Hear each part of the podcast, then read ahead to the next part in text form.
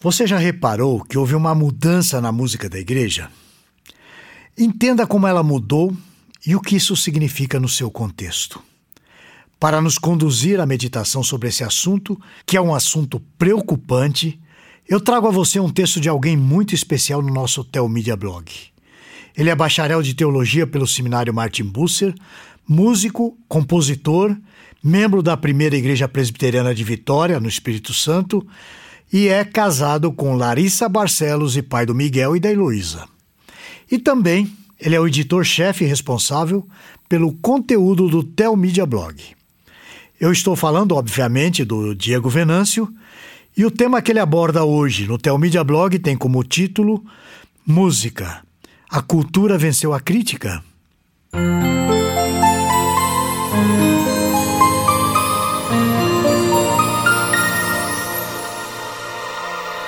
Eu trabalho com música desde 1999 e com a música cristã desde 2004, quando eu entrei no ministério Vencedores por Cristo. Com isso, comecei a viajar pelo Brasil tocando e testemunhando do Evangelho de Cristo. Antes disso, eu me dediquei à música na igreja local. Eu menciono isso para mostrar que eu acompanho o movimento musical da igreja há pelo menos 20 anos, de maneira assim mais profissionalizada. Eu quero contar um pouco da evolução do que vivemos hoje em termos de música da igreja. No início da década de 90, a Igreja Renascer e seus líderes decidiram influenciar a música da igreja contemporânea. Eles inseriram o rock como uma linguagem própria para o culto moderno. Até então, a igreja mais tradicional usava pianos, violões, órgãos para acompanhar o canto congregacional. Algumas igrejas lutavam e relutavam com as palmas. Os famosos corinhos estavam em alta. Os grupos vocais muitas vezes eram influenciados pelo ministério Vencedores por Cristo, tendo essas características em sua formação. As músicas mais comportadas, com letras baseadas nas escrituras, deram lugar a um modo irreverente de se fazer música. Por exemplo, havia uma canção que dizia: Sem Jesus você pirou, usando gírias e expressões nada litúrgicas. Naquela época, havia um show enorme no estádio do Pacaembu, em São Paulo, chamado SOS da Vida. Muitas bandas de fora do país faziam suas apresentações lá. E o evento atraía muitos ex-drogados e marginalizados. Eu cheguei a ir a um desses eventos e ali mesmo eu decidi que aquilo não era para mim. A Igreja Renascer foi uma das principais responsáveis por trazer o termo gospel para essa realidade. Os jovens começaram a debandar de suas igrejas participando desse movimento que trazia uma estética bem diferente. Os pianos foram substituídos por teclados elétricos, os violões por guitarras e distorções, as palmas por uma bateria. Um regente ou um dirigente foi substituído por um ministro ou um cantor. Este passava a ter um grande tempo de fala, sob o pretexto de levar o povo de Deus à adoração. A verdade é que ele manipulava as emoções de todos os ouvintes. Na minha igreja local, muitos jovens saíram da igreja buscando a modernidade do movimento gospel. Todas as igrejas foram, direta ou indiretamente, afetadas por esse movimento. Como observador, eu posso dizer que o movimento gospel cresceu tanto que engoliu seus criadores. Eventualmente, a igreja renascer caiu em alguns escândalos e perdeu força. Então, o movimento pentecostal da terceira onda, como dizem, tomou conta de tudo. Pipocavam cantores e cantoras em todo lugar. Antes, a música existia para alimentar a igreja local de maneira simples. Agora, ela tinha virado um produto a ser consumido, produzido por uma mega indústria. Uma cultura paralela foi criada.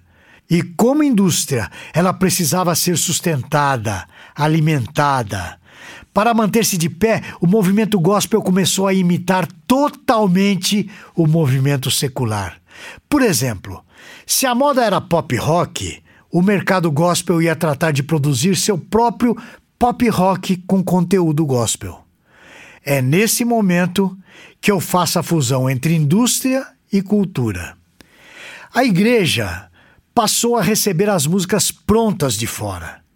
Daí, reproduzia tudo que era feito na indústria fonográfica gospel, sufocando qualquer tentativa de produção independente.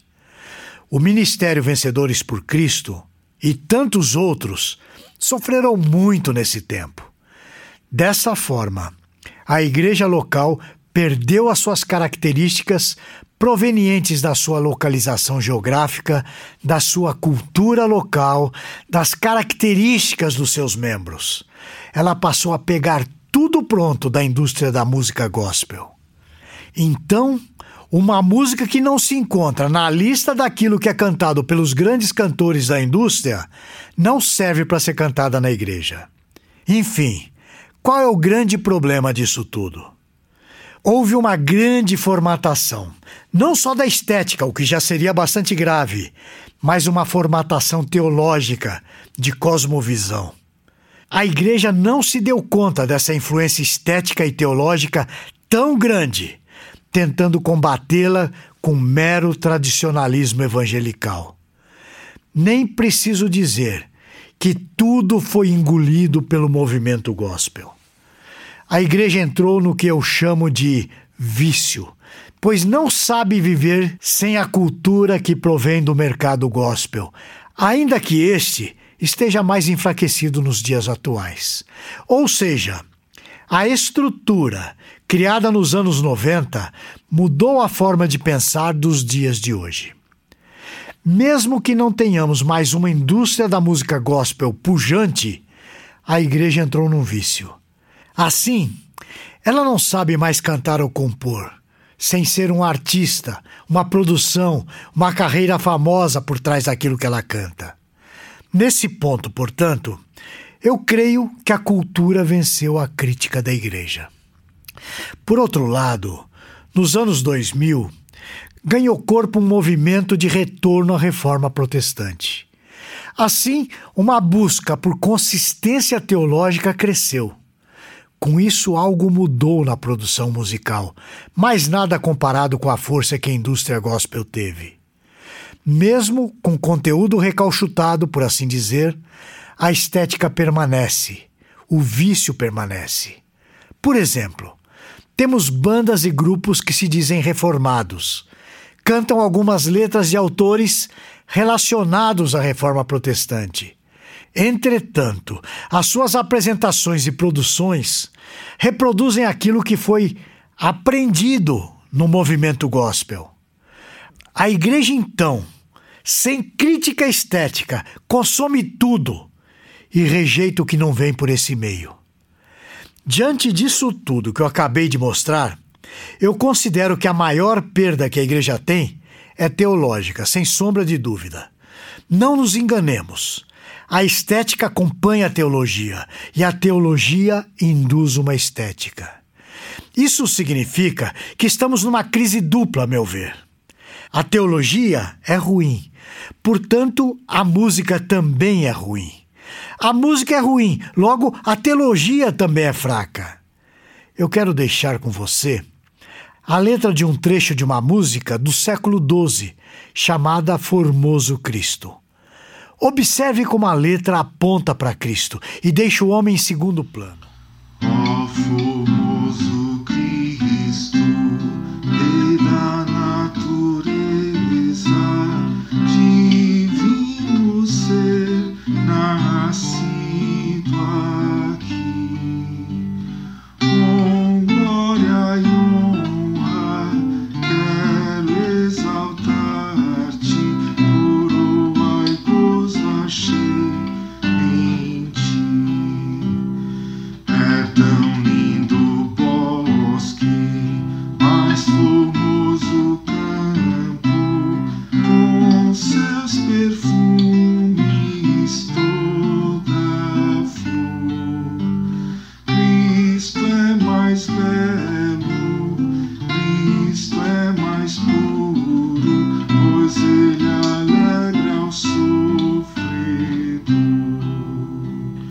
Nossos cultos, trocamos a presença exclusiva de Deus, cuja dignidade nos levava a falar somente dele, porque dele e para ele são todas as coisas, para mencionar a nossa presença no culto a Deus. Parece uma mudança insignificante, mas o eu tomou conta de tudo de tal forma que não sabemos mais cantar uma música sem deixar de mencionar a nossa presença e focar somente em Cristo. Certamente, a indústria gospel nos prestou um grande desserviço de acabar com aquelas coisas simples que nos levavam à humildade. Ela transformou o ser sublime do Senhor Deus num grande chapa, num amigão. Inegavelmente, ela deixou míope a visão do Deus Santo em seu glorioso trono de graça, cujos pés estão aqui na terra, e apenas a aba das suas vestes enche todo o templo de fumaça e balança as colunas. Antes disso, morreu a ideia coletiva de que a igreja é o corpo de Cristo em culto a Deus. São raras as músicas como É Teu Povo, que diz assim é o teu povo aqui presente, todos numa só voz declarando que só tu és grande,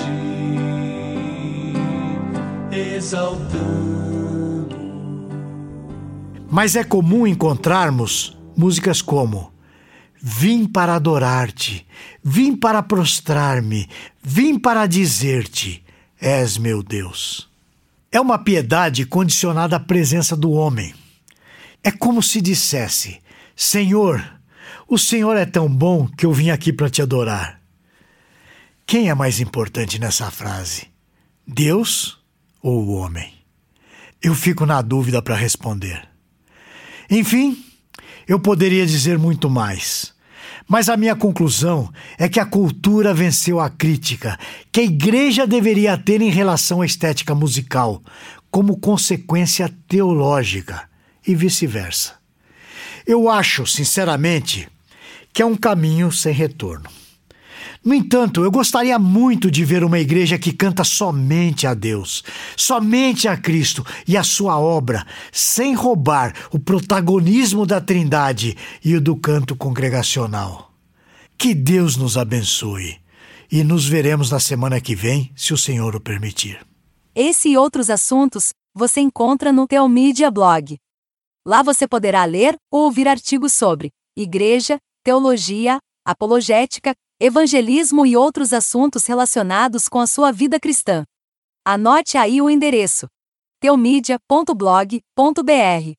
Conheça também o Teomídia Cast, presente nos principais aplicativos de podcast para o seu celular. E finalmente, você precisa conhecer a Teomídia, a plataforma de vídeos cristãos por assinatura. E agora com uma novidade: você pode fazer a sua assinatura de graça. É isso mesmo. Basta digitar teomídia.com. E lembre-se, Teomídia, conteúdo cristão para o seu crescimento espiritual. Você assiste, quando quiser, onde quiser